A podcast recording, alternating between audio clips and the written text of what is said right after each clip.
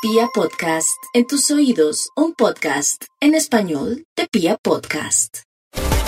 La fuerza de trabajo de los acuarios se multiplica cantidades durante este margen de tiempo. Quiere decir que el contrato que estaba allí en vilo por firmarse, la alianza a la que estaban por acceder, todo eso evoluciona divinamente.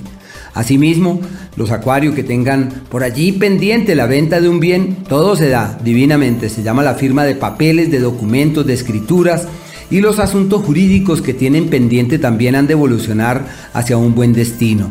Ya en el plano romántico es una época de ambigüedades, de dudas, de indecisiones, de situaciones no muy claras. Excelente, eso sí, para que puedan transmitir lo que saben, para que se puedan convertir en fuente, soporte y referente para terceras personas.